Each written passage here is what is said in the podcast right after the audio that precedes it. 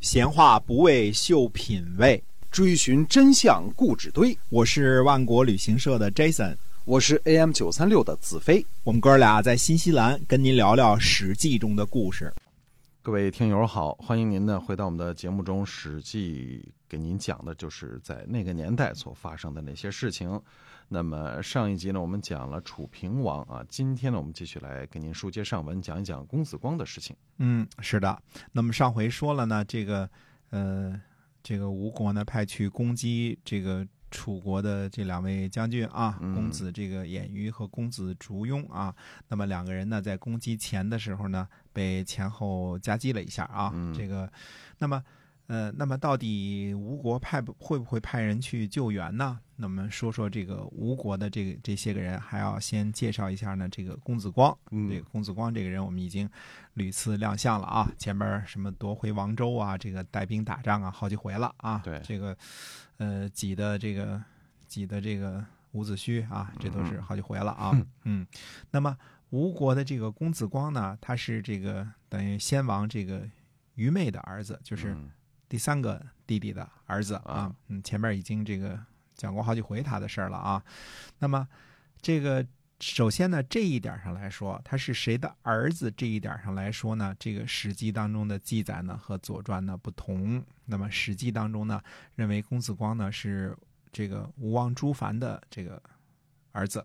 那么啊呃，这个吴王僚呢，自己的儿子呢也叫朱凡，所以我们说这个春秋的时候人呢，这个讨厌啊。嗯为什么我们老爱叫什么什么庄公、什么什么喜公呢？他这个不重复啊，哎， 但对是他不会起名字，老起一样的。 老起一样的，对嗯，哎，可能是我想啊，因为这个原因，因为去这个楚国的这个居易啊，带走楚平王的君夫人呢，就是这位太子，就是嗯吴王僚的这个太子，呃，那么呃，也可能是因为这一点记载呢，让司马迁误以为呢，说这个公子光啊是这个朱凡的儿子，那么基本上可以肯定呢，他是这个第三个儿子，就是愚昧的这个儿子。嗯公子光啊。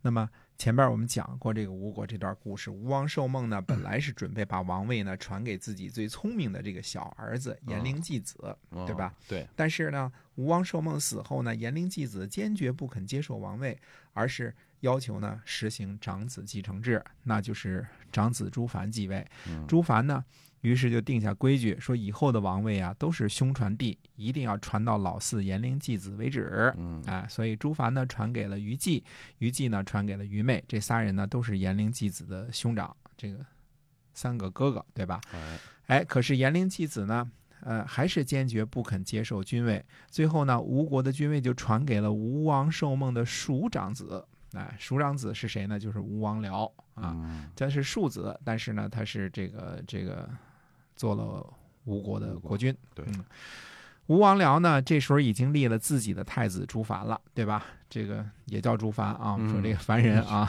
又一叫朱朱凡。凡哎嗯，按说呢，吴国君主这一脉呢，就此就应该从吴王僚这一支儿就传下去再了往这，儿对吧？传嗯也不管原来是这个是是是嫡是庶了。对。但是呢，公子光呢不满意，他认为呢，既然颜陵季子不接受君位，那样呢，继承人就应该是他自己。哎嗯对吧？？因为他是这个先王这个愚昧的嫡长子，呃，而不是这个吴王僚来继位。嗯吴王僚呢，对于公子光呢，这个是有实际上这个继承顺位的人呢，也非常的提防和忌惮。因为什么呢？这个公子光不但有继承顺位啊，而且还屡立战功，对吧？嗯对这个公子光呢，是否有这个篡位的野心呢？嗯嗯，应该说呢，这个表面上还是没有的，至少这个吴王僚呢没太看出来。嗯呃，就是，呃，但是呢，有人看出来了，那就是伍子胥，对吧？伍子胥呃这公子光老老针对伍子胥，不是，他就凭着他这个说的一句话嘛，因为当时伍子胥说要这个要攻打楚国报仇嘛，对吧？？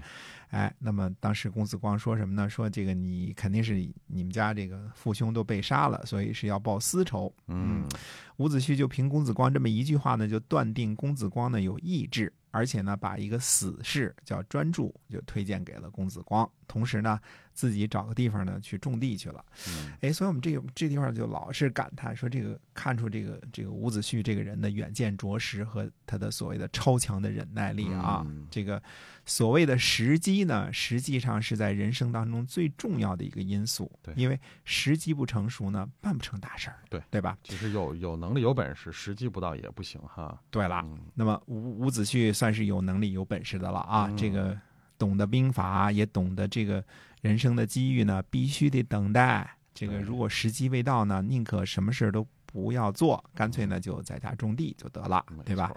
嗯，哎，这个这个伍子胥可是一个怀着怎么说呢，这个呃惊天伟地之才啊，嗯而且有着这个呃血海深仇啊，哎，这个这么一个人啊，一点都不急躁，一点都不这个冒失啊，特别有耐心。种了七年地啊，嗯，了不起，这人所以他能够成就大事儿呢，他没这个错就这股忍劲儿，这个我估计一般人都都受不了。是这这七年光光这个，估计一般人 out 都 out 死了，对 吧？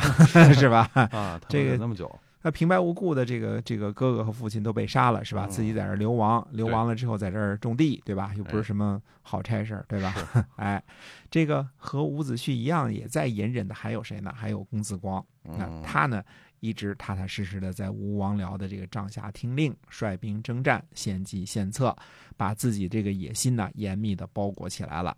在干什么呢？也是在等待时机。嗯可见这个这个这个公子光啊和这个伍子胥啊，这俩人真的是一对儿，了不起啊，嗯真了不起啊，都是呃有计谋、有野心、有本事的人，但是呢都在等啊、那这个时候呢，公子光对自己说呢：“此时也不可失也。啊，就是什么时机到了，不能嗯对失去啊！没错，哎，他对这个伍子胥进献给他这个死士这个专注说呢，说中原上国有句话说呀，叫做“不索何获”，就是说呢，你如果不去努力追求，哪里会有收获呢？嗯，我所呢就是追求的意思，索就是追求的意思，嗯哎，那么我呢，公子光啊，是正牌的王位继承人，我要去追求王位。如果成功了呢，哪怕严陵继子出访归来，也不会妨害我的王位的。那么，专注呢就回答说呢，他说现在呢可以弑杀吴王僚，嗯嗯，，他认为这个时机也是不错的。但是呢，专注又说了，他说，但是呢，我有呃老妈，还有呃幼小的孩子，啊，就上有老，嗯下有小，对，嗯上有八十老母啊，哎这个下有这个小孩儿啊，嗯说如果没有没有我，他们怎么办呢？我死了，他们怎么办？哎，公子光说了一句话，他们说，他说就是。呃，我的身体就是你的身体，嗯你的老母幼子就是我的老母幼子，那意思你就放心去死吧，哎这个我来帮你照顾对。嗯，那么到底这个专注会不会这个被说服去刺杀吴王僚呢？嗯，哎，那么下回跟大家接着说。哎，那么 下一集呢，可能就是大家听过很多的这个叫做“专诸刺王僚”哈。嗯，哎，那么到底历史的真相是怎么样的呢？希望您继续关注我们的节目，我们下期来跟您讲这样的一个非常呃有名的历史事件。那嗯我们下期再会。再会。